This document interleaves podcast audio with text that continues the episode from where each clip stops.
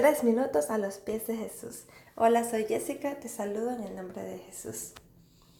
Estaba camino a mi entrevista de trabajo después de dos años de pausa por maternidad.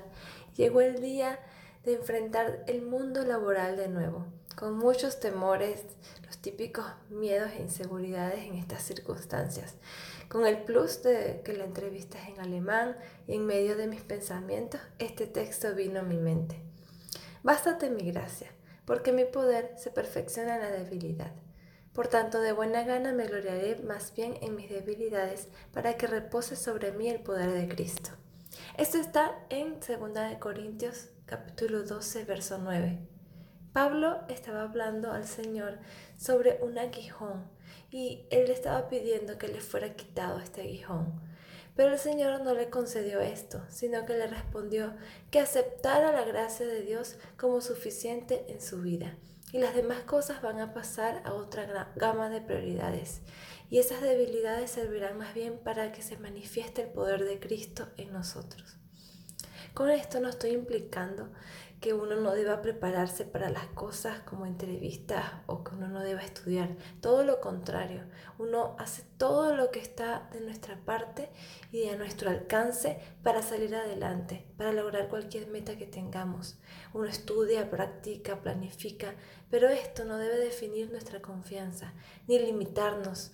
Siempre tendremos puntos débiles y justamente eso es lo que nos produce malestar.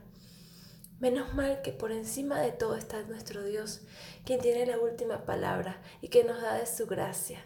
Esta gracia que Él nos da no la podemos obtener en ninguna otra parte y de ninguna otra forma, solo de Él. Por lo que no podremos jamás gloriarnos de eso, sino que siempre terminaremos dando la gloria 100% a nuestro Dios. Si estás enfrentando una debilidad de este estilo o una debilidad pecaminosa o sientes que no tienes fuerzas, recuerda este texto. Bástate mi gracia. Dios te ama, te perdona y restaura tu vida. Dios es suficiente para levantarte. Dios es suficiente para limpiarte. Dios es suficiente para darte fuerzas en medio de tu debilidad. No esperes más nada. Busca a Dios. Busca el perdón de Dios a través de Jesucristo.